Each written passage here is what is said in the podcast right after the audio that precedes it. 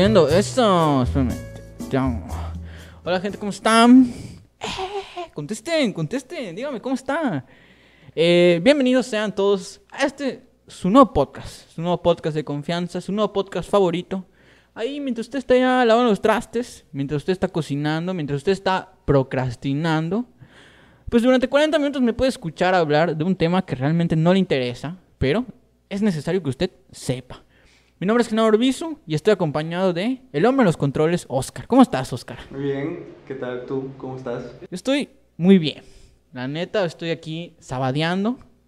Sabadeando santificadamente, porque hoy es sábado santo. Si usted es una persona católica, muchas felicidades. Hoy Jesucristo va a resucitar en usted. Es un buen momento para reconciliarse. Pero ojo con la religión, no con su ex. Por favor, supere esa etapa de su vida.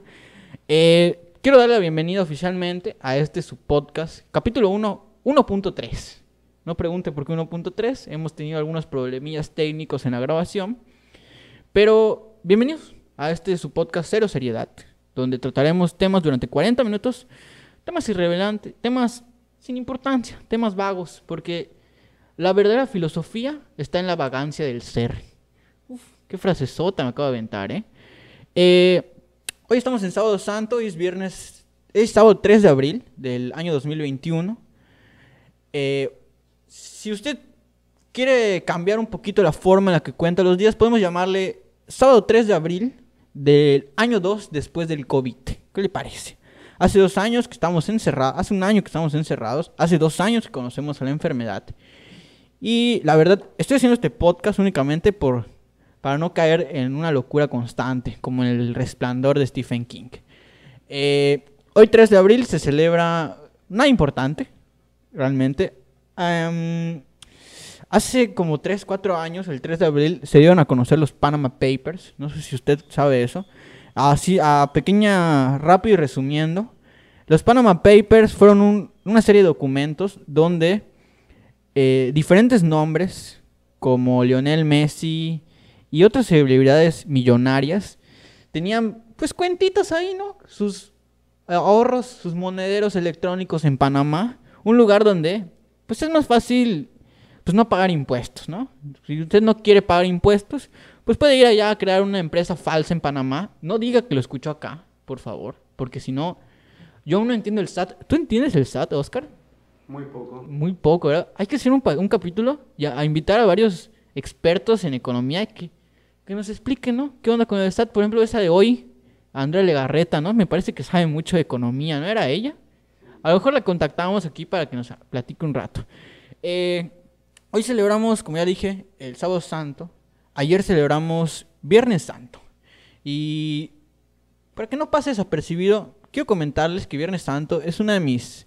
Se va a oír feo, pero déjenme le explico. Antes de que, ah, no, ese niño odia a Cristo, me va a decir antes de que se alarme, es una de mis festividades, una de mis celebraciones preferidas en la liturgia católica. Porque yo de chico, eh, yo soy un niño criado en el seno de una familia católica. Soy un niño que fue mucho tiempo a catecismo, fui monaguillo. Yo sé muchas cosas de la liturgia católica. Y una de las cosas que me enseñaron cuando era más chico era una imagen de Jesucristo al puro estilo rockstar, pero rockstar de los que cantan rock cristiano. Déjenme explicarle. Eh, para muchos de mis catequistas, durante mucho tiempo, me crearon la idea de que del Jesucristo diosificado. No me enseñaron la parte humana de Jesús, siempre me enseñaban la parte de Dios, ¿no? El Jesús que no peca, el Jesús que no se equivoca, el Jesús que nunca comete errores, el Jesús, pues el Jesús Dios, ¿no? El Jesús el Jesús buena onda, el Jesús buen niño. Ya cuando empecé a crecer un poquito, eh, me empecé a interesar un poquito acerca de, pues, la verdadera cara, me empezó a gustar leer la Biblia, a mí me gusta mucho leer la Biblia. Eh, obviamente hay muchas cosas que no puedes aplicar de la Biblia, ¿no? No vamos a salir a apedrear gente, tranquilos. Pero hay muchas cosas que puedes rescatar, la Biblia es algo muy interpretativo, en mi, a mi parecer. Y una de las partes de la Biblia que más me gusta es cuando Jesucristo está siendo crucificado. Porque en ese momento Jesucristo duda de su fe, ¿no? Pronuncia el Eli Eli lema sabactani, que eso no estoy invocando a ningún demonio, pero en arameo antiguo significa algo así como, si no me equivoco, Dios mío, Dios mío, ¿por qué me has abandonado? O creo que Padre, Padre, ¿por qué me has abandonado? Entonces en ese momento yo siento que es la parte más humana de Cristo, ¿no? Está siendo, rompieron a ese Cristo, ¿no? Los judíos rompieron a ese Cristo, está dudando de su fe, dice, güey, ¿por qué me estás haciendo esto? Ya no quiero ser tu mejor guerrero, Dios. Consíguete a otro ahí. Y aún así, pues yo siento que Dios no, o sea, él después, yo siento que se arrepiente, ¿no? Esa parte de la película, de esa parte del guion, es un hueco argumental en la Biblia, o por lo menos no, lo he estudiado bien. Y, la verdad es, yo sí me puedo identificar con ese Jesús, ¿no? O sea, el Jesús, pues claro, el Jesús era buena onda, era buena gente, pecó, ¿no? Ahí pecó, dudó de su fe. Y aún así, eh, después demostró que sí creía en Dios. Eh, dudó después eh, cuando era tentado en el desierto, durante su travesía por el desierto, lo tentó el diablo. Dudó, o sea, se molestó, ¿no? Tuvo el pecado de la ira cuando llegó al templo y vio que ahí estaban, pues, el, ¿cómo se llama? El, bazar, ¿no? De novedad. El bazar de la Canul Reyes estaba ahí en el templo de su padre y ahí un latigazos. Y con ese Jesús yo sí me puedo identificar. Entonces, con el Jesús que la neta transforma agua en vino, pues yo, si lo podría hacer, transformaría el agua en ron y tomar un poquito de coca, ¿no? Aquí mi compañero de los controles ya me comentó que es fanático del whisky, entonces yo creo que él usaría ese poder, pues para un whiskacho, ¿no? Un, black and white, el whisky es de los perritos. Pues sí, ¿no? y además. Ay, la sería el alma de la fiesta, ¿no? Entonces, por eso yo rescato mucho el Viernes Santo. Es una de mis, una de mis liturgias favoritas. Igual, eh, en la antigüedad era como hace unos, eh, hace como unos, unos años, me recuerdo encontrar en uno de estos de History Channel, que History Channel sobrevive de hablar de Dios, hablar de alienígenas y del precio de la historia. De eso sobrevive History Channel, ya no hay otras cosas. Entonces, eh, recuerdo que pasaban un documental donde varios expertos, historiadores, aquí yo sé, hablaban sobre cómo eran las festividades en la antigüedad.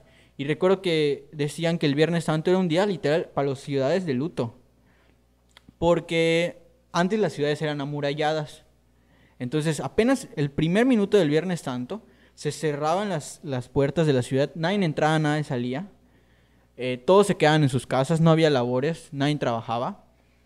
Y las puertas de las casas se cerraban o se dejaban entreabiertas, no abiertas porque era, una, era un, se consideraba una falta de respeto a Jesús que en ese tiempo pues, era como un funeral, ¿no? Y todo el pueblo estaba de luto, toda la ciudad, se evitaban los ruidos, no había caballos, todas estas cosas, ¿no? Y algo que, que me llama mucha atención es que los sabios o los ancianos, los que más sabían, eh, iban con los niños y les decían, no, no hables, habla lo menos posible grita lo menos posible y dedícate al silencio perpetuo, por lo menos hoy, porque era un día increíblemente de luto para todo. Obviamente no podemos hacer eso hoy. Hay mucha gente que aún sí hace como que, como por ejemplo mi abuelita, recuerdo, apenas daban las 3 de la tarde del Viernes Santo y empieza a alumblarse, ¿no? Y, ay, ya mataron a Cristo. No, abuela, no, mataron a Cristo. Y así empiezan a nublarse y cosas así, pero pues son creencias de la gente y cada quien cada quien decide en qué creer, ¿verdad, Oscar? Aquí, así. Si aquí, si usted le quiere rezar a, Dios, no tengo ningún problema. Si usted quiere rezarle a una albóndiga voladora como los de la cienciología, tampoco tengo ningún problema. Si usted quiere rezarle a John Smith, si no me equivoco, el que buscaba tesoros con un sombrero y unas piedras y después inventó los mormones, no tengo ningún problema. Aquí cada quien decide en qué creer y a quién rezarle. Eh, pues para empezar, antes, antes de empezar con el tema, quiero darle unas recomendaciones. Porque esta semana, eh, chance, aquí. Quiero darle aquí unas recomendaciones. Porque aquí nos gusta mantenerlo entretenido. Semana, Semana Santa, están cerradas las playas. ¿Qué más podemos hacer, no? Disfrutar de la pereza del hogar. Eh, le quiero recomendar, si usted es una persona que le gusta la comedia y le gustan en especial los stand-ups y ya está cansado de... Pues los mismos stand-ups, ¿no? ya estamos cansados del chiste de Franco Escamilla, oh, se mamó. Ya estamos cansados de esto. Le recomiendo si usted tiene Netflix. Bueno, a ver, yo no soy nadie para criticar. Si no tiene Netflix, búsquelo ahí pirata. Aquí estamos a favor. Menos esto. Esto no lo piratee, por favor. Lo otro sí. Lo- las empresas multimillonarias se pueden permitir que les pirateen, nosotros no. Eh, busque un show, un especial de comedia. Está en Netflix. Debe estar ahí por la red. Se llama America It's a Greatest Country in United States. Perdón, mi inglés muy pobre, lo siento mucho. Es de un comediante que se llama eh, Judah, Judah Friedlander, se llama. Eh, es un especial de comedia, dura poco realmente, una hora, pero está muy, muy, muy chingón, muy sabroso. Eh, está bien ejecutado y está bien planeado porque la mayor parte de las cosas que dice lo va improvisando sobre la marcha. Él está ahí parado, es un bar de comedia, está grabado en distintos días y este, este comediante se para y pregunta, por ejemplo, ¿de dónde son? ¿No? Y le van diciendo, no, de Holanda, de México, de España, cosas así. Y él va improvisando sobre la marcha. A lo mejor tenía preparado ahí, ¿no? Como si me dicen de Holanda, ¿qué les voy a decir esto? Pero él va improvisando la mayor parte del tiempo sobre la marcha. Y, macho, es un cagadero de risa. La neta, a mí, yo soy muy... No soy muy fan de los stand-ups. Son muy pocos los stand-ups que me dan risa. Pero, por ejemplo, algo que me da... Ay, muchas cosas el stand parados. ¿Alguna vez lo llegaste a ver, Oscar? De Adal Ramón. Uy, había cada comediante... O sea, cada quien se ríe de lo que quiera. Pero la mayor parte de esos comediantes eran... A ver, soy gay. Soy lesbiana. Ay, güey, o sea, no me importa si eres gay o eres lesbiana, tú hazme reír, ¿no? O decía, verga. Y todos, ¡ah! No, no manches, güey. Entonces, hazme reír. Ya estoy cansado de los chistes de Franco Escamilla. Entonces, le recomiendo este, este especial de comedia. Está muy, muy, muy sabroso. Y, se va a entretener. Y es como una burla a esta idea de los americanos. Él es un, él es un estadounidense.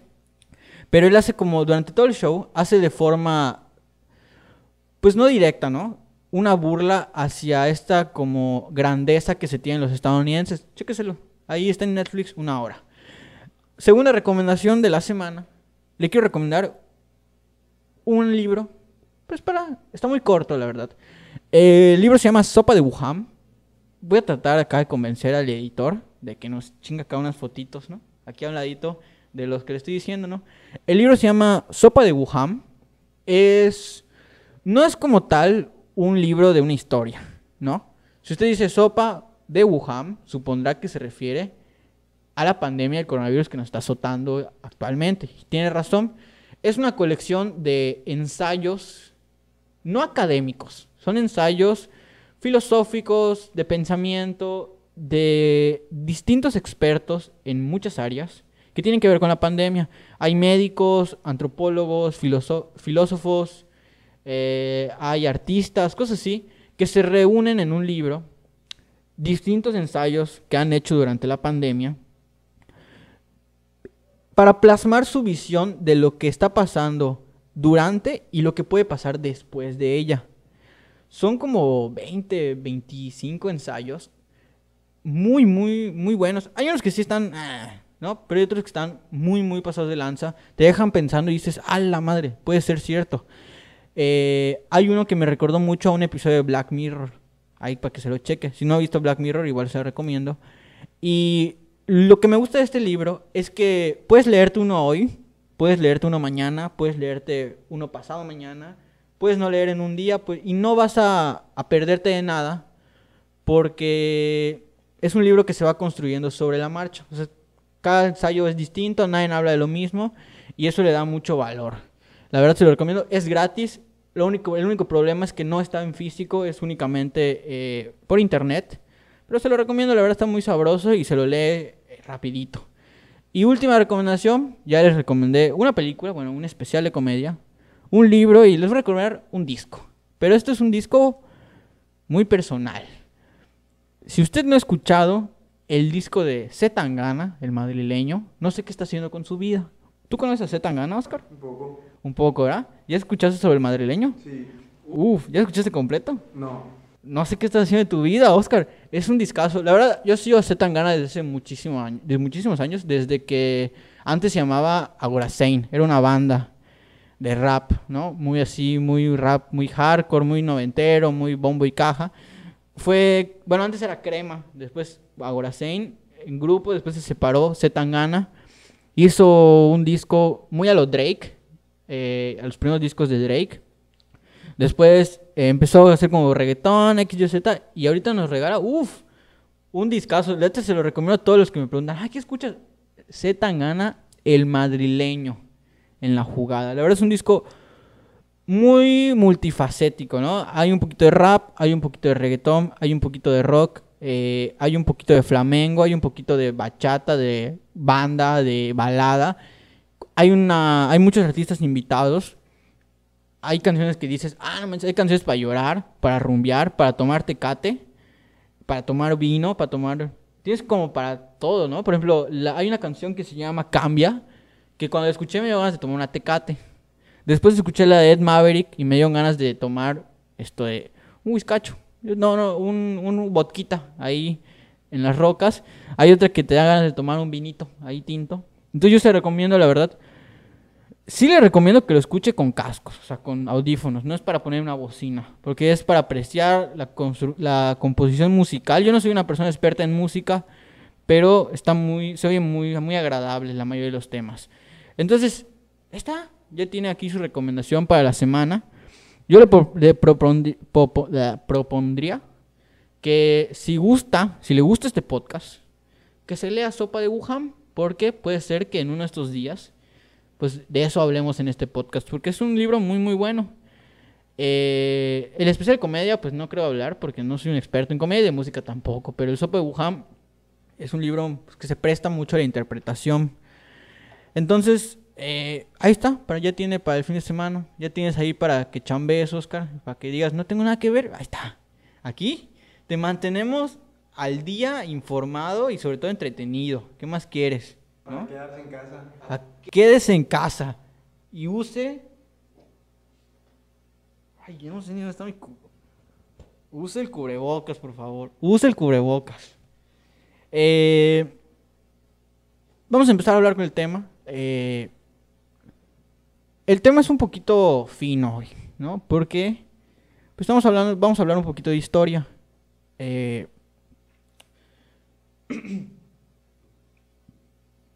una disculpa.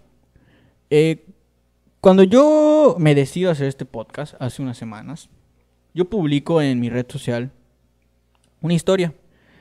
Eh, en esta historia yo publico, voy a hacer un podcast, después de tanto procrastinarlo, después de tanto... Soy una persona, soy una persona muy floja, hay que ser sincero, soy una persona muy floja que le gusta postergar todo lo que piensa hacer. Igual he tenido meses un poco difíciles en la parte creativa, me ha costado mucho encontrar algo en que concentrarme y, que desarrollar.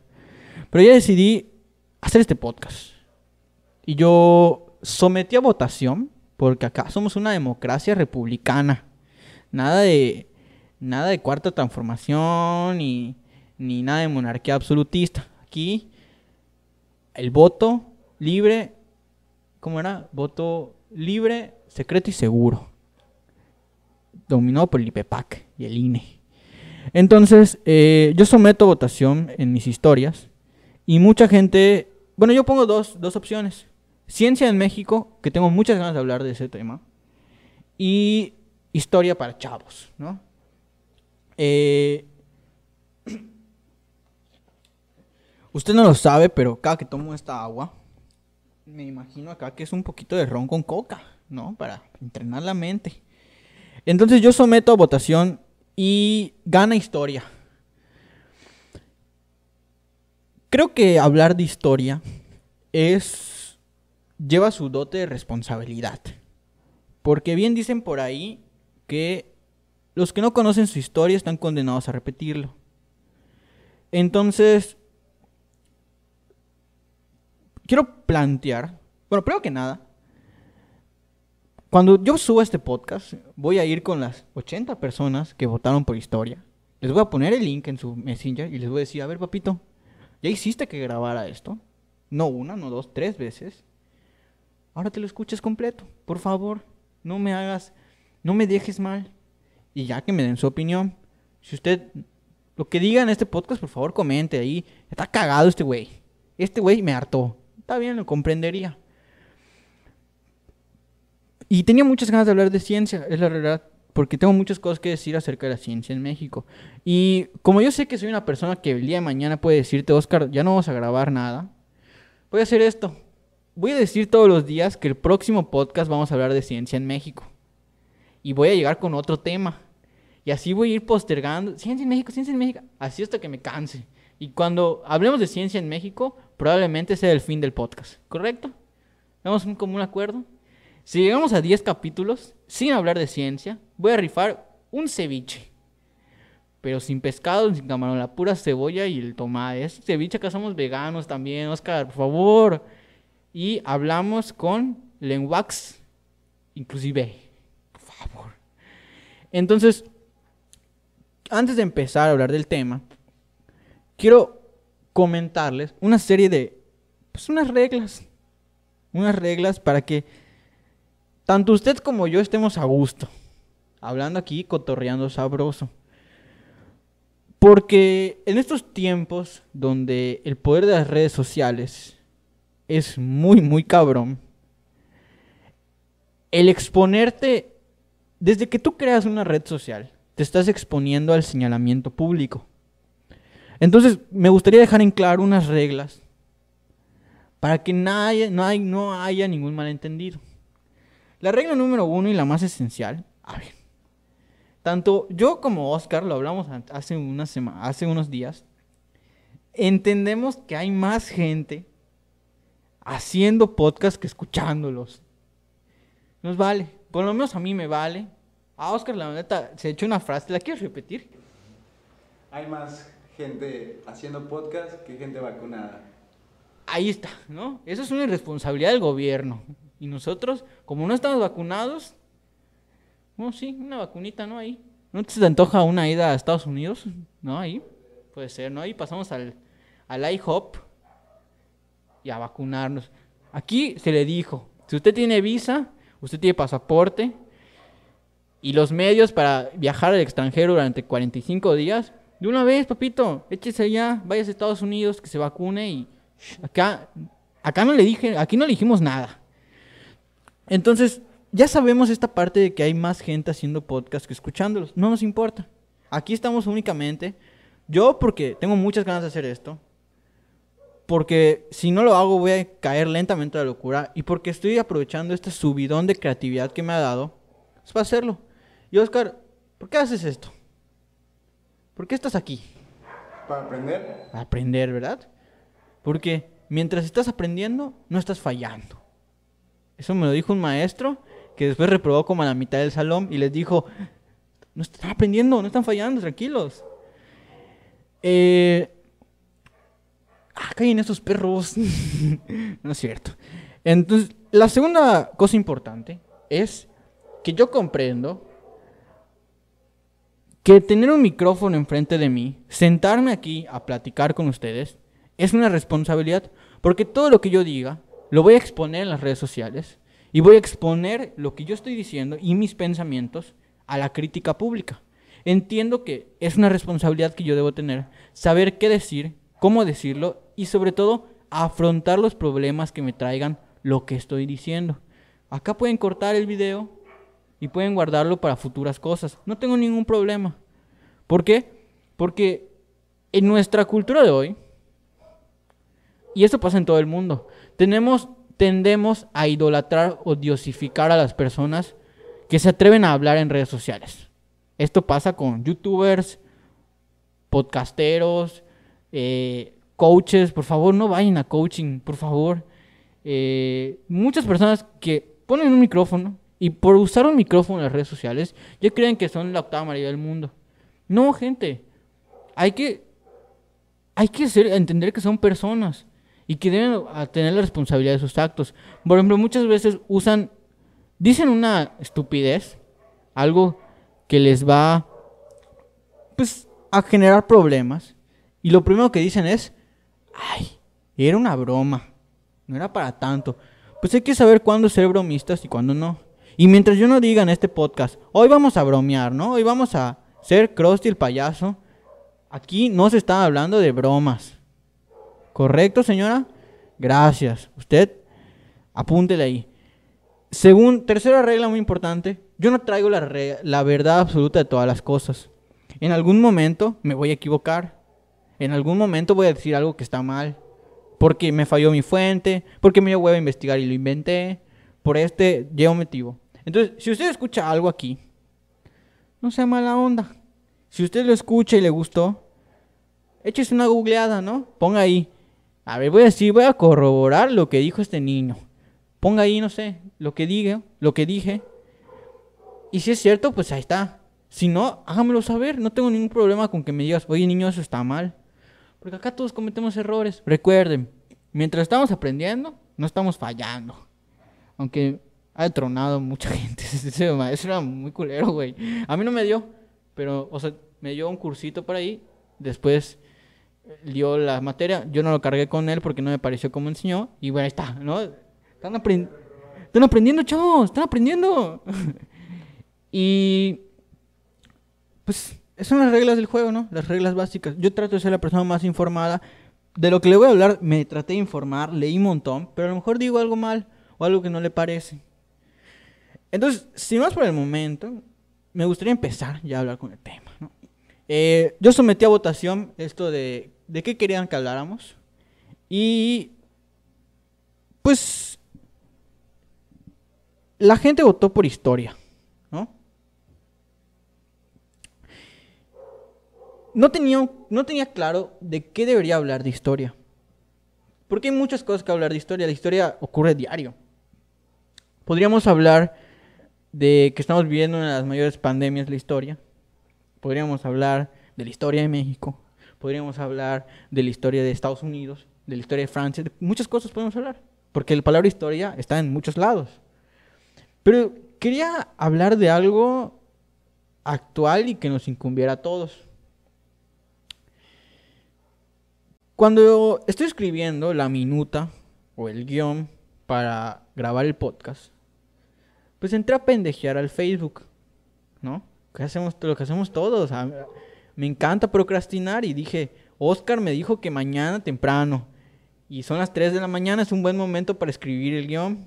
Y cuando Oscar me preguntó dos días antes, ¿ya tienes el guion? Yo le dije, sí, claro, ya está el guion. Entonces, entro a Facebook y una de las primeras cosas que me sale es una noticia. Una noticia un poco amarillista, Sí, claro que sí, pero es lo que vende.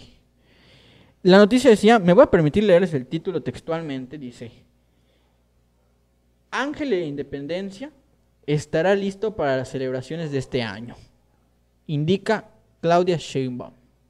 Claudia Sheinbaum, la creo que es alcalde, no sé si le dice alcaldesa o es jefa de gobierno de la Ciudad de México. Si usted vive en una burbuja y no sabe por qué el ángel de independencia. Primero que nada, la noticia decía algo muy, muy, muy chistoso. Decía: El ángel de independencia ya está listo por dentro. Y yo me imaginé así que estaba triste. Estaba. Pues ahí tristón, ¿no? Dice, Ay, me pintaron. Y llamaron a un psicólogo de, estatuas, un psicólogo de monumentos, le dijeron, hay terapia. Ya está listo por dentro. Ven, la terapia es buena. El ángel de independencia ya volvió a ser el ángel de independencia. Entonces, eh, si usted vive en una burbuja y no sabe por qué el Ángel de Independencia está siendo reparado, el 8 de marzo del año pasado, el 8 de marzo del 2020, fue un día realmente muy distinto a los diferentes 8 de marzo.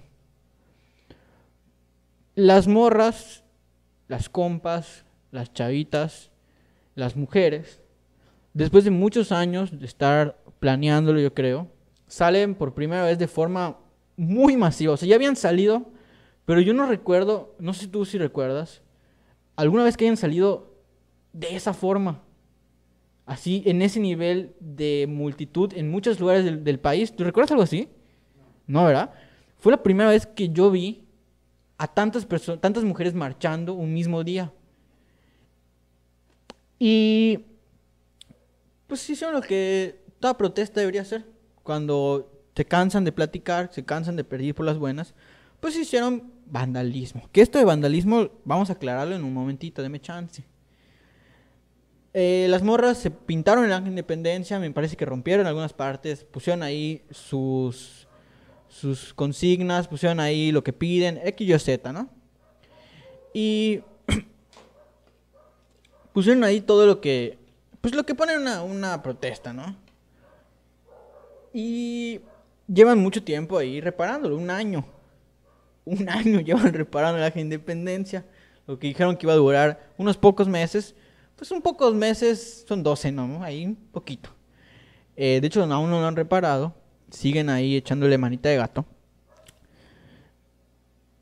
Y lo que me gusta de estas publicaciones, llámame morboso, pero me gusta mucho, es entrar a leer los comentarios. Pues que, ¿no? Ahí los expertos en el tema eh, me, me gusta escucharlos, ¿no? Me gusta leerlos. Yo puedo dividir la sección de comentarios en dos. Los que están a favor y los que están en contra. Los que están a favor, la mayoría son mujeres. Uno que otro chavo, ¿no? Pero si son eh, hombres los que están a favor, son sexo masculino. O que se identifican como hombres, porque aquí somos inclusivos. Eh, son mayoría de nuestra edad, entre los 15 y 21 años, 15, 25 años, no pasan de 30.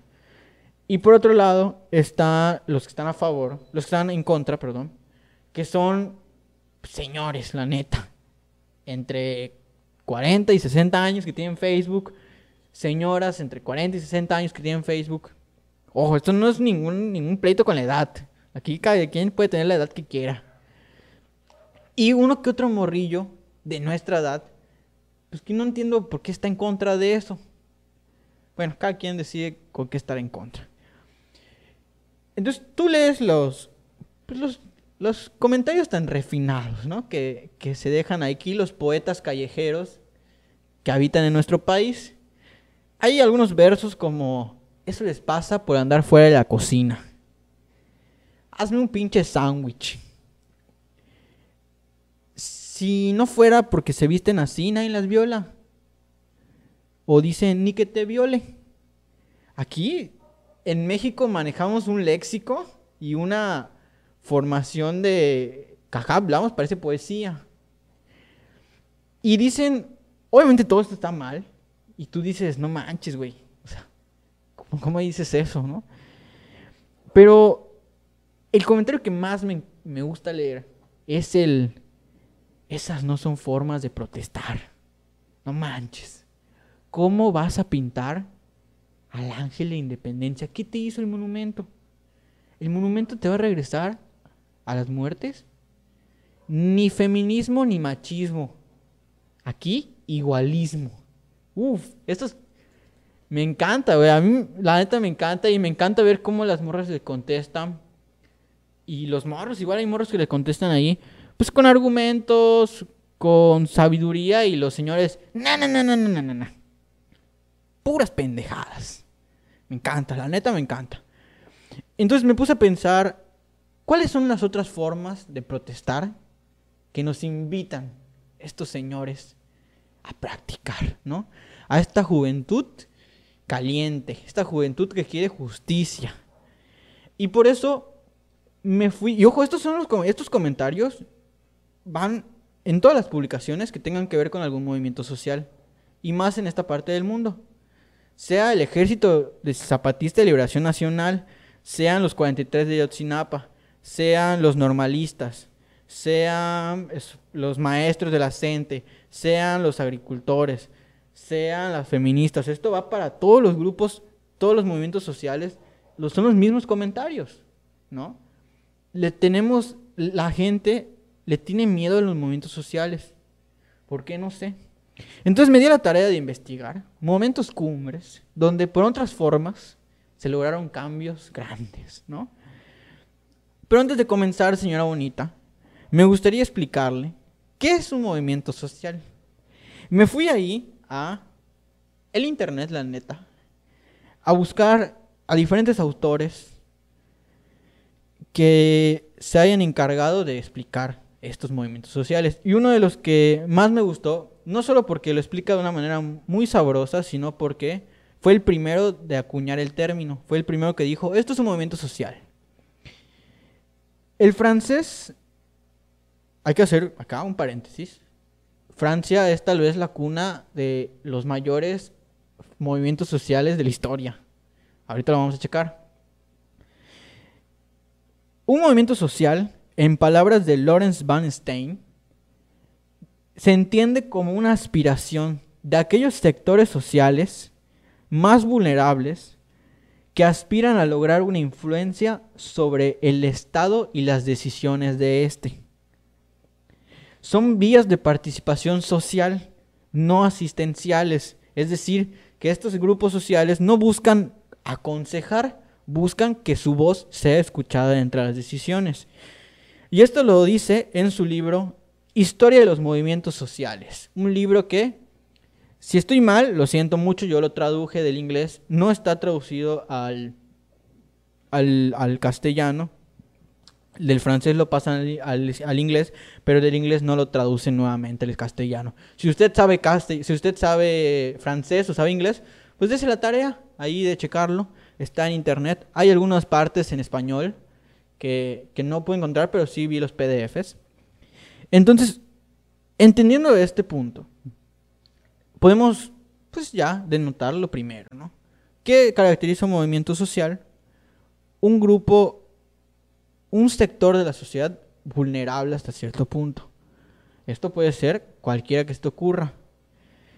Buscan algo tan sencillo como es ser partícipes activos de las decisiones de su estado. Algo que yo no veo descabellado, la neta. Algo, algo es como votar, pero a otro nivel. Y esto me llama mucha atención, son vías de participación, no asistenciales. Yo no vengo a aconsejarte, yo vengo a decirte, por favor, hazte esto, pero ya. Obviamente, para que tú seas una vía de participación consciente, pues tienes que ser consignas que sean viables y morales, ¿no? Entonces, con base en eso, me di a la tarea de buscar mis movimientos sociales favoritos, pero que yo creo que han marcado un antes y un después en la historia de la humanidad. O de nuestro país, por lo menos. Y no podemos hablar de movimientos sociales sin mencionar probablemente el principal movimiento de todos, el que encendió la llama de la época contemporánea.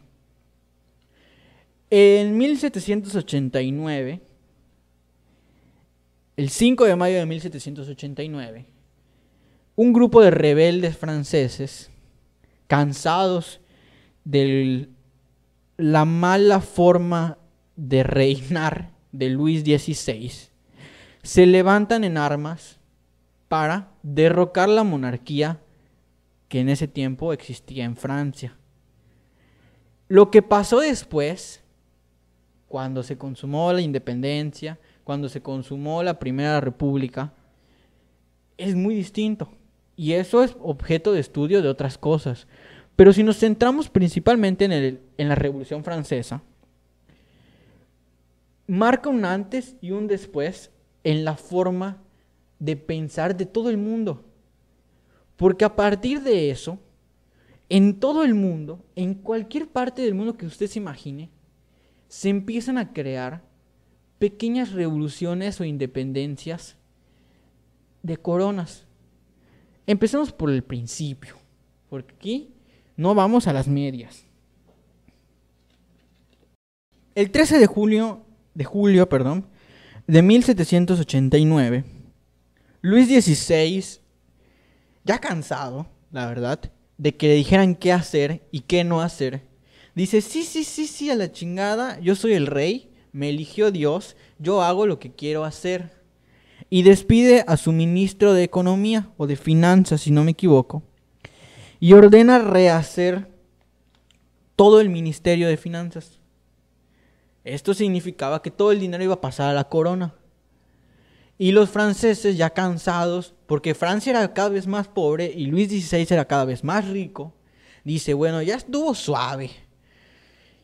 Y el 14 de julio, un grupo de rebeldes parisinos toma probablemente el símbolo más grande de la corona francesa, toma la Bastilla. Si usted no sabe qué es la Bastilla, déjeme le explico de manera muy resumida lo que yo sé. Era una fortaleza donde podría resguardarse el emperador o el rey Luis XVI en caso de alguna invasión o en caso de alguna revuelta, ¿no? Y, ya vieron que no aguantó. Entonces, el 13 de julio es la época antigua. El 14 de julio es la época contemporánea, es el inicio de la nueva época del mundo. Se prendió la luz, después eso traería los ilustradores, después eso traería las independencias de las Américas, después eso traía la caída de la corona española, la primera caída de la corona española. Pero fíjense qué tuvieron que hacer los franceses para llegar a cambiar su forma de gobernar. Porque esto empezó el 5 de mayo de 1789, pero un año antes, en 1788, ya existía la petición de estos grupos por decir, güey, yo quiero cambiar tu forma de gobernar. Y al principio ni siquiera le decían, oye Luis, ya no seas rey. Le decían, cambia tu forma de gobernar, vamos a mejorar las finanzas, estás gastando mucho, porfa, la gente se está muriendo de hambre. Y él decía, no, no, no, no, no, no, no, no, no, no, no, no, no, no, no, yo tengo otros datos. Ay, güey, eso me suena muy, ay, ¿no? Qué raro, ¿verdad? Entonces, eh, lo que tuvieron que hacer es tomar la Bastilla y no llegaron así con sus charolitas de macarrones con chocolate. Dijeron, a ver, tocaron y, oye Luis, vamos a platicar un rato, ¿no? Vamos acá a echarnos un café una manita de naipes y vemos qué onda. No, no llegaron así. Llegaron con armas, llegaron con caballos, con antorchas, con lanzas, a tumbarse la Bastilla. Y lo consiguieron. De hecho, hay un cuadro muy, si no me equivoco, hay un cuadro muy famoso. Eh, si usted es seguidor de Coldplay, ¿algo has escuchado Coldplay? ¿Has escuchado el disco Vive la Vida? Si no me equivoco, la portada del disco de Vive la Vida, así, es una mujer con la Revolución Francesa, si no me equivoco, es una escena que supuestamente ocurrió en la revolución, en la toma de la Bastilla. Pero fíjense lo que tuvieron que hacer. No fueron llegando de por favor. Ya se habían cansado de platicar durante unos años. Y dijeron, bueno, ya estuvo suave. Vamos a tomar esta chingadera y Luis XVI pues se vaya. Inclusive, un año después, Luis XVI es ejecutado en la guillotina. Y es el primer, si no me equivoco, si no me falla la memoria, es el primer monarca ejecutado en la guillotina y ejecutado por su pueblo. Y ocurre algo muy curioso. Hasta ese momento, los reyes, toda la familia real, se pensaba que tenían sangre azul, que literalmente su sangre era azul. Entonces, cuando le cortan la cabeza a este hombre, cae su cabeza, rueda su cabeza y todos ven que tiene sangre roja. Y dijeron, este güey era como nosotros, no era tocado de Dios. Y este era como nosotros. Entonces ocurre todo este desmadre. Y a partir de esto, en todo el mundo, como ya le mencioné, empiezan a ocurrir pues, pequeños levantamientos, ¿no? Si no me equivoco, después ocurre el levantamiento de las 13 colonias en Estados Unidos, lo que, da como, lo que genera Estados Unidos.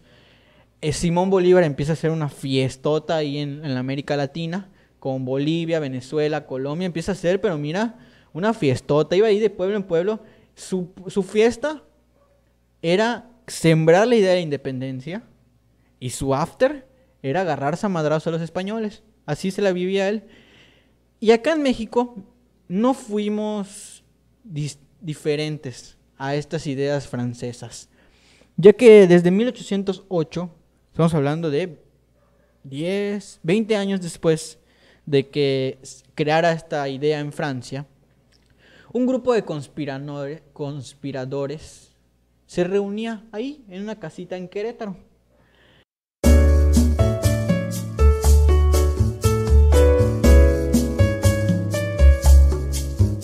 Listo, volvemos a una unidad. Entonces, en 1808, acá en México, eh, un grupo de conspiradores que se reunían ahí en una casita en Querétaro, empiezan a idear y hay que dejar algo bien en claro, ¿no?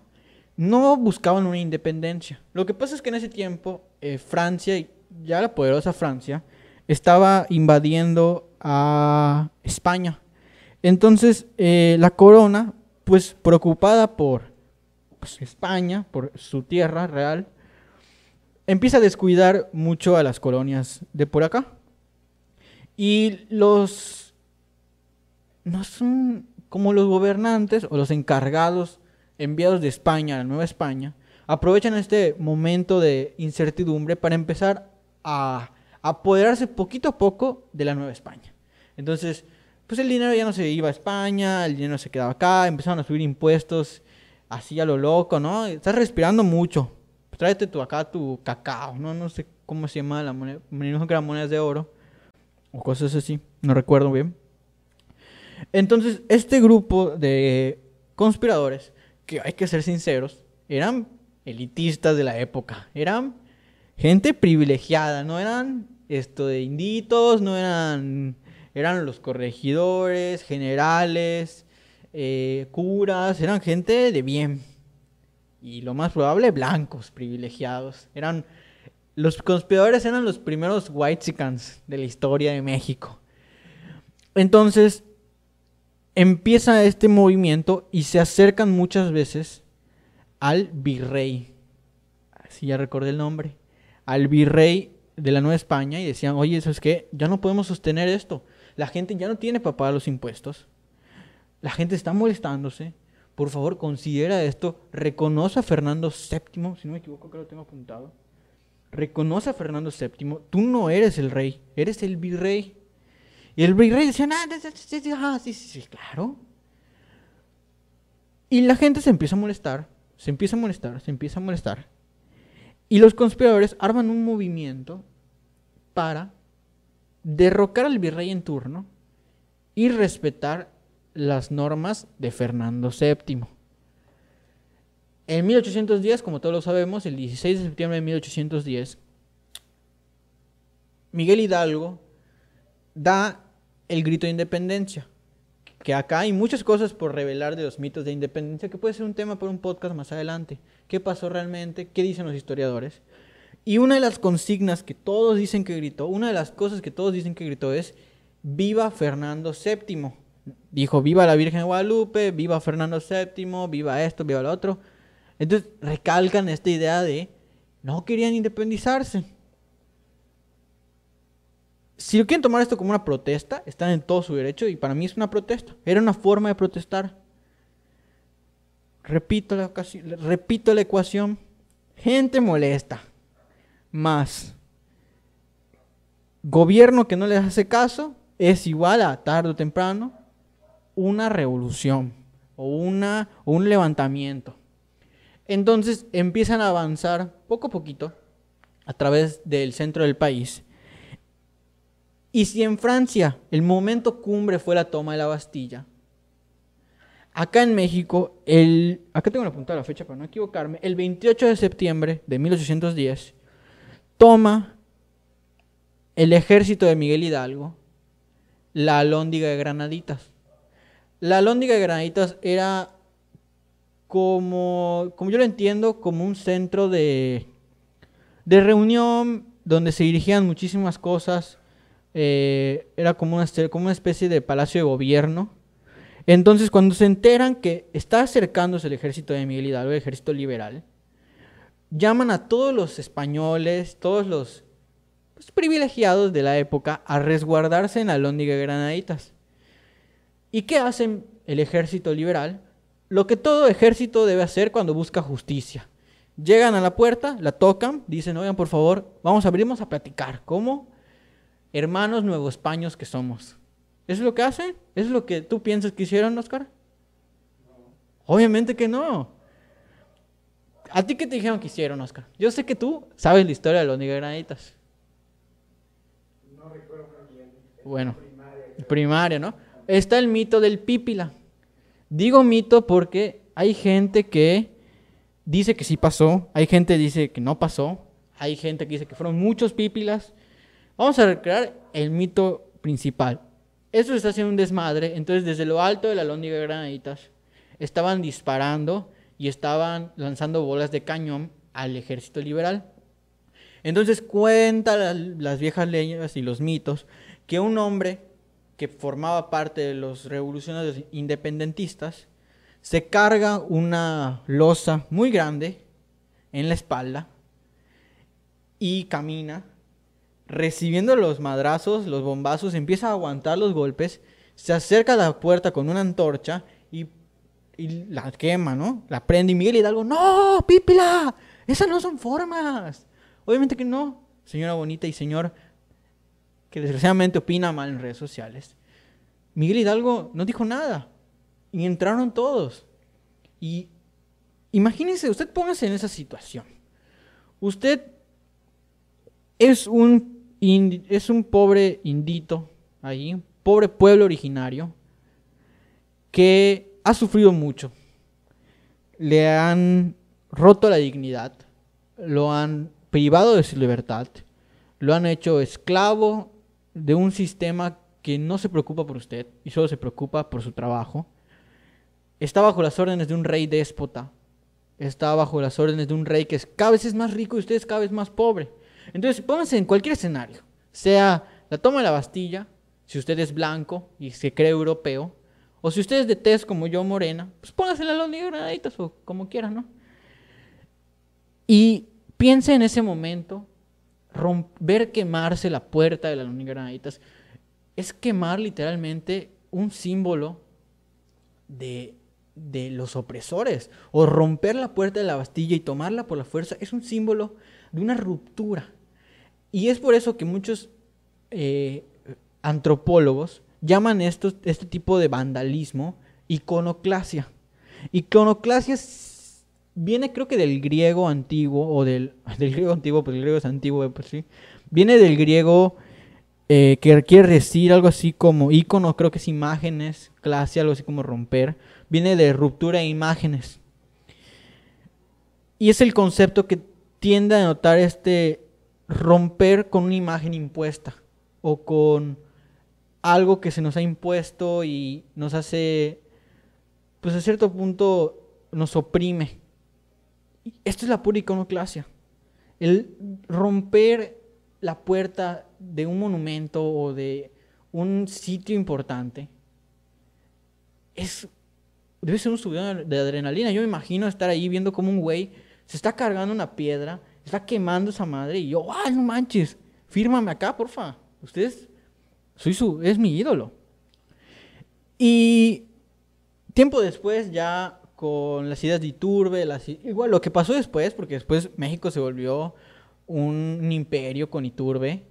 Lo que pasó después es cosa de estudio de, pues, otro capítulo. Otra vez recalco, cuando las palabras ya no sirven, desgraciadamente tenemos que recurrir a otros métodos. Cien años después, de 1810, México pasaba por una de las peores dictaduras de la historia, más allá del virreinato, bueno, virreinato y el imperio de Agustín Iturbide y después Maximiliano. Estaba siendo gobernado desde hace 30 años por un güey que se llamaba Porfirio Díaz. Y abro un paréntesis grandote. Porque la imagen de Porfirio Díaz cambia mucho, depende de quién te lo diga. En los libros de texto de la SEP, una disculpa, en los libros de texto de la SEP, nos, nos habla de un Porfirio Díaz déspota, un Porfirio Díaz malo, un Porfirio Díaz que no se preocupaba por su pueblo, no se preocupaba por su pueblo, eh, estaba de vacaciones siempre. Después tú sales a la calle y te dicen, no, es que Porfirio Díaz era un presidente de verdad. No, éramos ricos. Acá el peso valía lo mismo que el dólar. Teníamos ferrocarril, teléfono, todo. Y yo creo que hay que siempre encontrar el punto medio y el equilibrio. Es verdad que el peso valía lo mismo que el dólar o similar. Es verdad que había avance en el país, pero hay que preguntarnos a qué costo. La gente del, que no era del centro del México era muy pobre. ¿no? Los pueblos originarios eran muy pobres. Muchos lugares eran muy pobres. pero hay progreso, ¿no? Entonces cuando te preguntas si el fin justifica los medios, yo en lo personal no pienso que empobreciendo a la gente, pero progresando el país, pues sea un, una buena forma de gobernar. Cada quien, cada quien decide a quién rezarle y a quién idolatrar. Entonces, en 1910, Porfirio Díaz dice, ¿saben qué? Ya no voy a ser presidente, ya me cansé, me voy a ir a vacacionar. Y Francisco y Madero empieza a hacer una gira por todo el país, ¿no? Empieza a decir, hay que hacer algo nuevo, vamos a crear un partido político, ¿no? Porque acá, si algo disfrutan los mexicanos, es cada tres años crear un partido político nuevo, ¿sí o no, Oscar? Es más, nosotros vamos a meter una iniciativa, vamos a crear el partido político de los podcasteros. ¿Qué te parece? ¿No? P, P, P, P. El triple P. Partido político de podcasteros.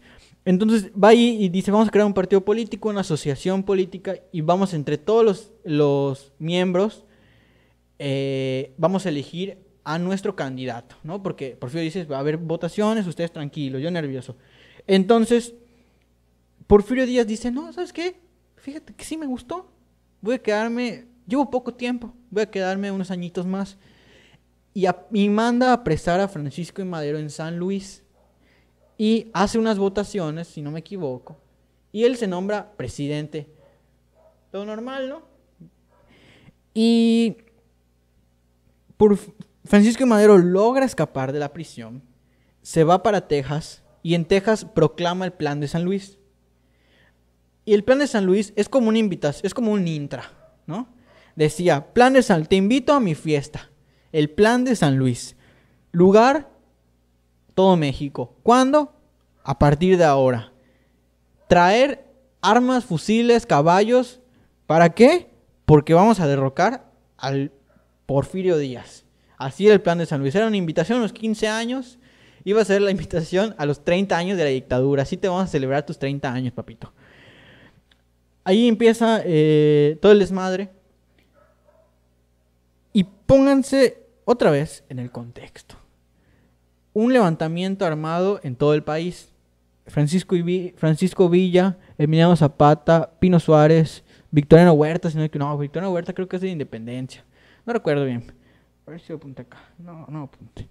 Eh, Milano Zapata y todos estos, Venustiano Carranza, todos estos héroes revolucionarios bigotones, con sombreros charros que conocemos, pues empiezan ahí. Y entonces dirán, Genaro, estás cometiendo un error. O sea, ¿cómo te atreves a comparar este movimiento así con el movimiento feminista? Y con cualquier movimiento en general, es lo mismo desde un punto de vista histórico. No estoy hablando desde un punto de vista filosófico, desde un punto de vista antropológico, no. Desde un punto de vista histórico, un sector social se levanta en contra de algo por querer participar activamente del Estado. Facilito, ahí se lo dejo. Agradezcamos que las morras aún no se atreven a levantarse en armas.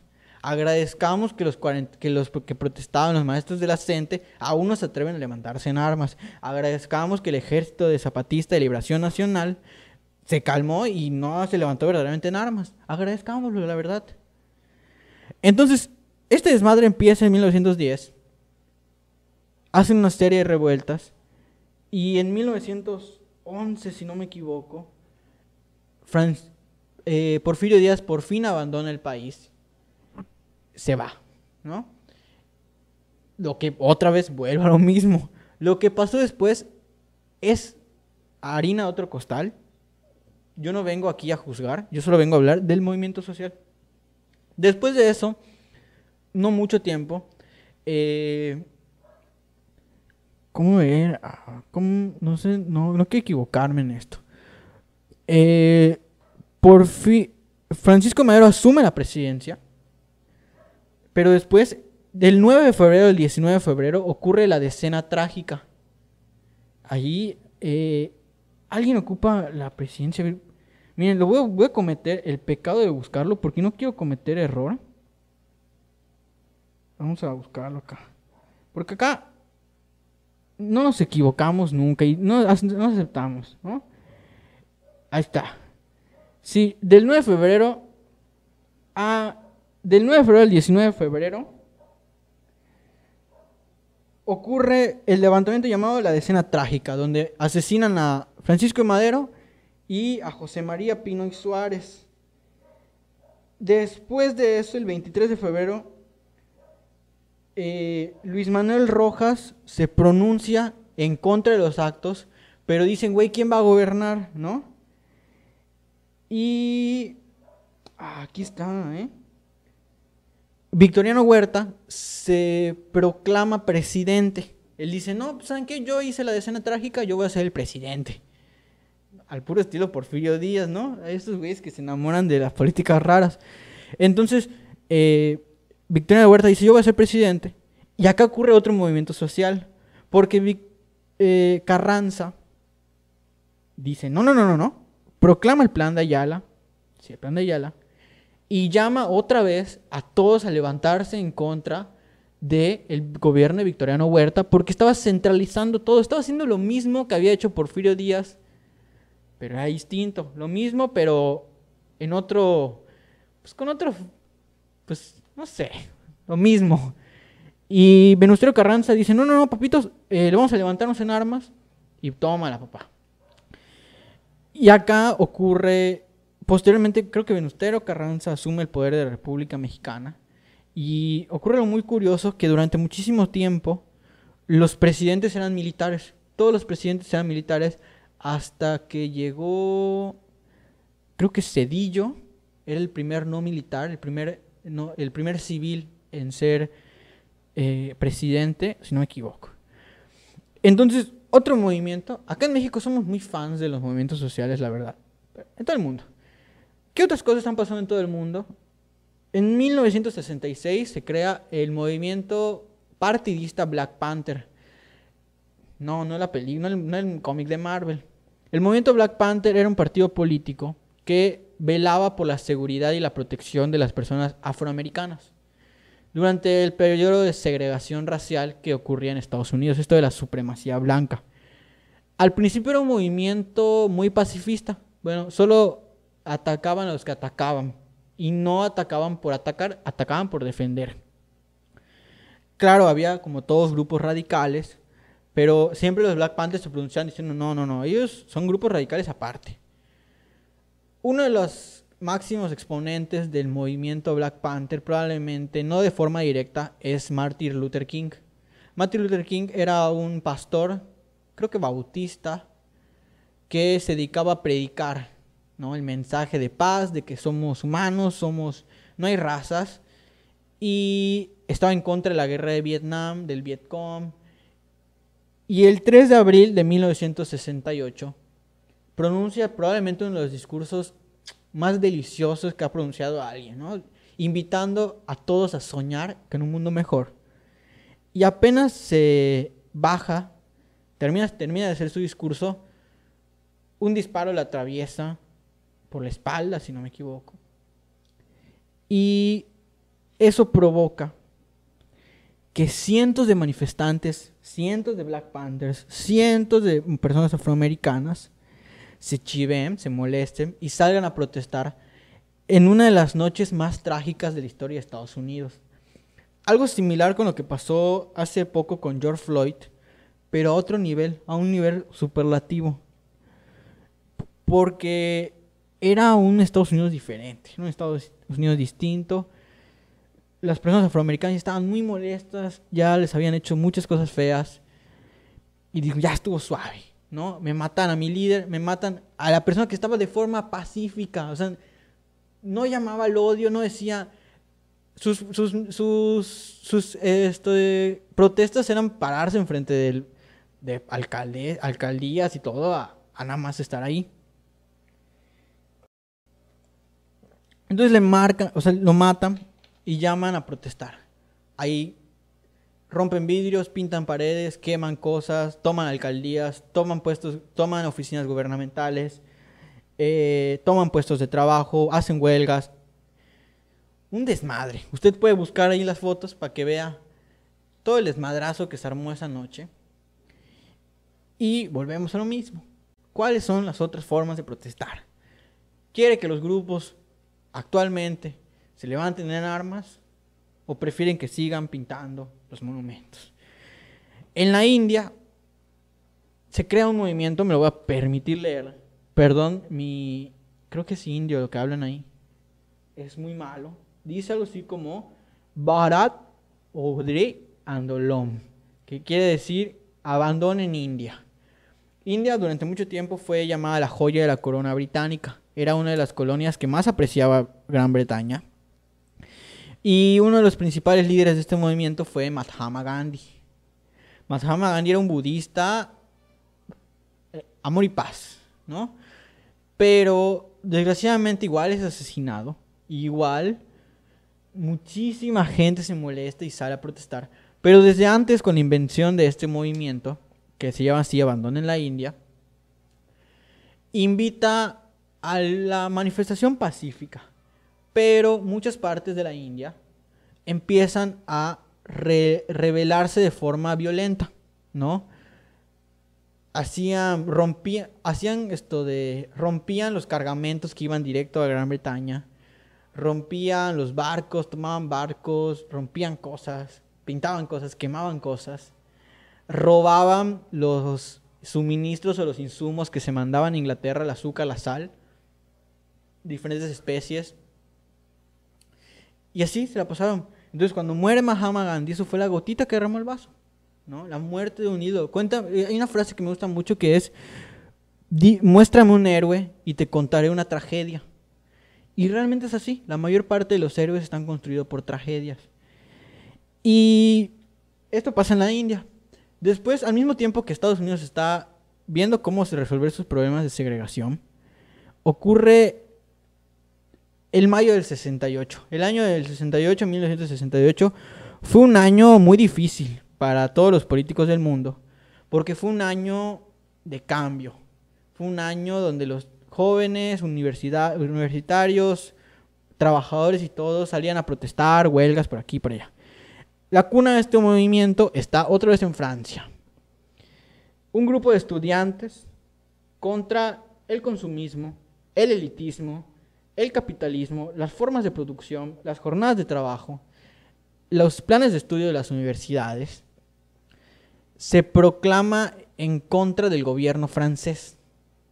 Salen a protestar bajo el lema, este es un lema que a mí en español me gusta muchísimo por el trasfondo que tiene, que dice, Sous le peuples la plage, que quiere decir, devuélvanos la, arena bajo la, la, o la playa bajo la doquín, en el sentido de que todo se industrializa, y dónde quedan las, las comunidades rurales, dónde queda el paisaje natural de las ciudades.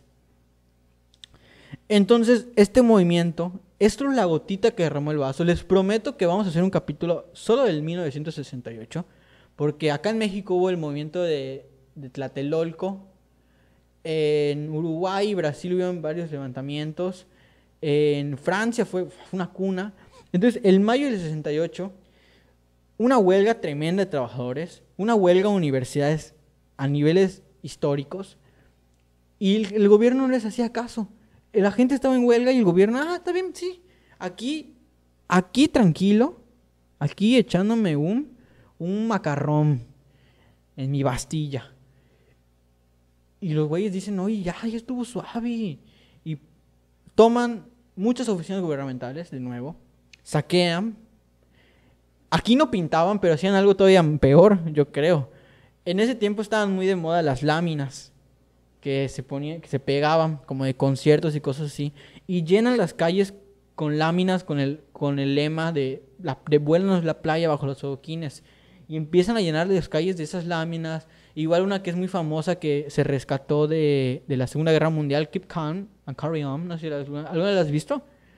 Bueno, y así y así podemos seguir hablando de infinidad de movimientos sociales. Después, acá en México, en 1999, no, 1994, el primero de enero de 1994, entra en vigor el Tratado de Libre Comercio firmado por Carlos Salinas de Gortari. Un personaje muy bueno, ¿no? Acá muy, pues muy presente en la historia política mexicana.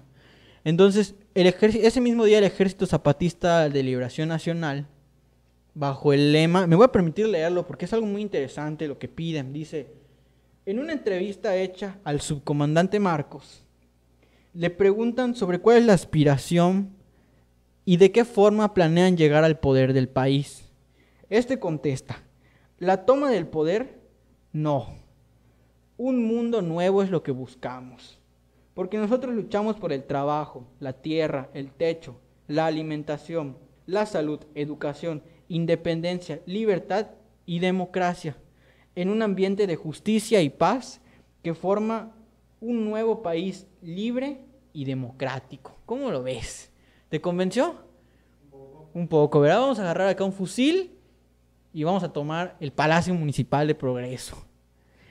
Entonces, eh, estos, estos, este, estos zapatistas, nuevos zapatistas, se levantan en armas en Chiapas, en Tabasco, en Oaxaca, y empiezan a tomar, pues, varios puntos estratégicos de esos lugares.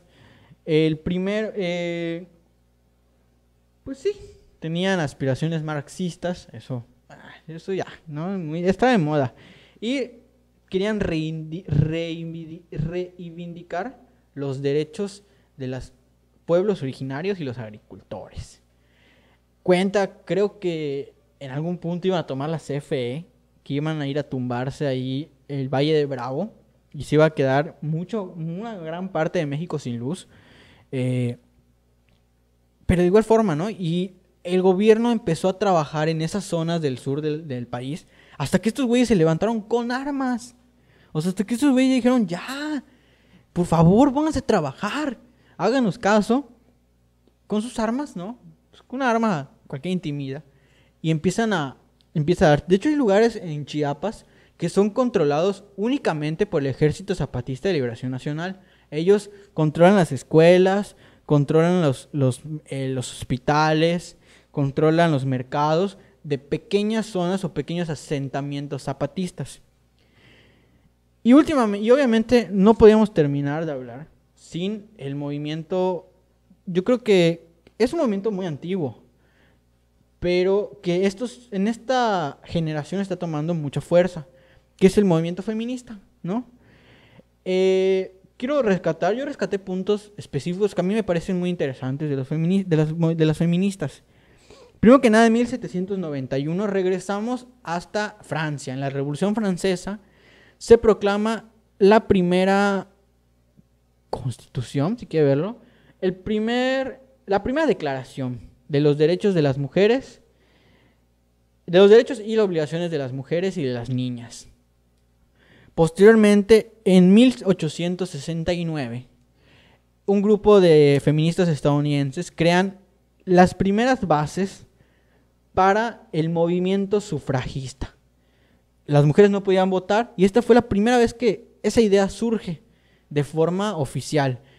Y esto se iba a empezar a expandir por todo el mundo, hasta que hoy me parece que hay algunos en Medio Oriente que aún no pueden votar, pero bueno, vamos bien. Posteriormente, en 1911, el 8 de marzo de 1911, ocurre una de las peores tragedias en la historia de Nueva York. Un grupo de 145 trabajadoras eh, mueren en un incendio en una fábrica de textiles porque no podían salir. Estaban cerradas las puertas con seguro porque no podían abandonar su lugar de trabajo. Y mueren asfixiadas, mueren quemadas. Es un día terrible para la historia de las mujeres. Y por eso cada 8 de marzo se conmemora, no se celebra, esto es importante, se conmemora el Día de la Mujer. Y esto no fue hasta 1955, no, no fue hasta después, unos años después, no sé si 1914, 1915, que la ONU ya lo instaura como Día de la Mujer. Pero esto, pues, empieza ya a enfadar a las mujeres. Se empiezan a hablar de los primeros derechos de las mujeres trabajadoras, después los derechos del trabajo, que al fin y al cabo es el mismo valor.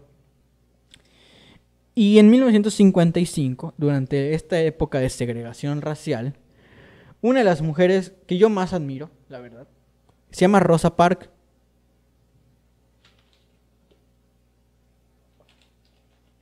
Rosa Parks es una activista feminista y principalmente activista contra la segregación racial que se niega, el primero de diciembre se niega a darle su asiento a un blanco. El blanco sube y le dice, oye, dame tu asiento. Ella dice, no, no, no, no, yo no te voy a dar nada, papito. Y el blanco la denuncia a la policía y se arma una revuelta increíble. La gente sale a protestar, oye, ¿por qué tengo que cederle mi asiento? Yo llegué primero. Y... qué momentazo en la historia. Posteriormente, en 2011, esto me pareció muy curioso. No se alarme por el nombre, es el nombre que ellas le pusieron. Las Pussy Riots. No sé, no sé qué significa Riots. ¿Sabes qué significa Riots? ¿Sí? No, no sé. Lo otro sí sé qué significa, no lo voy a decir porque la señora se va a infartar. Las Pussy Riots eh, son un grupo eh, punk feminista de Rusia. Ellas se encargan de hacer protestas, hacer iconoclasia, hacer eh, talleres, dar educación feminista a las mujeres en Rusia, porque recordemos que Rusia es un país históricamente machista, de supremacistas blancos, heterosexuales y hombres, ¿no? Entonces, eh, uno de los momentos más importantes es que en 2011 son detenidas por tomar la iglesia de ortodoxa de Cristo Salvador de Moscú. Entonces son detenidas y es a partir de ese momento ellas siguen haciendo activismo político, siguen haciendo activismo feminista en, en Rusia. Y obviamente no puedo no mencionar lo que pasó hace un año, el 8 de marzo de 2020. Muchas mujeres salen a protestar, una cantidad increíble de mujeres salen a protestar. Y miren, desde aquí un respetazo. Eh, después, el 9 de marzo, ocurre el paro de mujeres a nivel nacional. En, mi, en mi escuela, sí, o sea, sí le dijeron a las mujeres, no hay problema, pueden faltar, no van a hacer nada, no va a haber, eh, no va a haber una sanción. A los hombres sí nos dijeron, tienen que ir, tenemos que ir. De hecho, un maestro me dijo, si no vas, ponemos falta, ¿no? Sí, dijo, vamos a, yo estudio química, y dijo, vamos a hablar de cualquier cosa menos de química orgánica, porque no, vamos a tomar un tema que tus compañeras no vinieron, tampoco hay que pasarnos de lanza. Vamos a hablar de cualquier cosa, menos de química. Y hablamos de cualquier cosa, recuerdo que hablamos de, ah, de fútbol. no manches, qué interesantes, ¿no? Ahí las mujeres tenían pláticas bien profundas y yo hablaba de fútbol con mi maestro. Entonces, ¿cómo vamos a concluir el tema?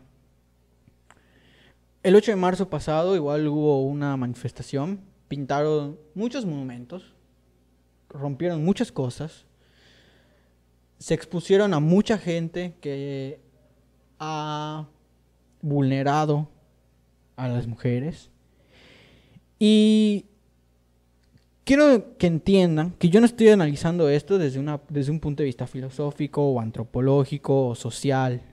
Yo estoy hablando únicamente de un valor histórico. Y a mí me emociona mucho. En lo personal soy una persona que soy muy fan de la historia, me gusta mucho la historia. Y me emociona mucho ver este tipo de cosas, sea del movimiento que sea. Porque estoy siendo partícipe o estoy viviendo en carne propia la historia que en unos años mis hijos, mis nietos, mis bisabuelos, mis bisnietos van a estudiar en sus libros. Yo estudié lo que vivió mi bisabuelo, lo que vivió mi abuela. Mi abuela es una niña de la guerra, de la Segunda Guerra Mundial. Mi, abuela nació el mismo año, si no me equivoco, que empezó la Guerra Mundial. Estudié lo que pasó mi tía. Mi tía es niña de la Guerra Fría. ¿no? Ella estaba viviendo, ella vivía con el, miedo constante de que la bombardeen los cubanos. Y ahora yo estoy viviendo esta parte de cambio generacional, este cambio en el chip de pensamiento, que es muy sabroso, la verdad. ¿Cuál es el problema realmente? Tengo una teoría y es que desgraciadamente en las escuelas los planes educativos no favorecen mucho el pensamiento crítico de las personas. Si tú quieres desarrollar tu pensamiento crítico, muchas veces tienes que desarrollarlo por ti mismo, fuera de los libros de texto que nos da la SEP, o nos da lo que sea que nos dé. Porque nos hablan siempre de datos, de fechas, de nombres, de lugares. pero nunca nos hablan el por qué. O nos lo cuentan de la forma en la que ellos quieren que lo sepamos. Un caso muy específico es cuando te hablan de la independencia de México. Te dicen, Miguel Hidalgo quería independizarse. No es cierto, no quería independizarse. Él quería que se respetara a Fernando VII. Entonces nosotros creamos, crecimos con la idea de la historia aburrida. No sé, tú, ¿a tú cómo era? ¿No sentías como que tus clases de historia estaban algo aburridas? O sea, decías, no, no, ¿de qué me sirve aprender que en 1910 esto pasó? ¿Cómo sería la cosa, me pregunto, si en vez de, sí es importante hablar de las fechas, ¿no? Es importante colocarnos en la fecha específica, ¿por qué? Para saber el contexto histórico, el contexto social. Entonces, si cambiáramos la forma, yo pienso de que enseñamos historia, habría como un chip ahí de, güey, tengo que analizar el contexto histórico. Tengo que analizar el porqué de las cosas. ¿Por qué las morras están protestando? ¿Por qué Miguel Hidalgo tumbó la Lóndiga de Granaditas? Y ahí sería más distinto, yo pienso. Tendríamos otra forma de pensar y tendríamos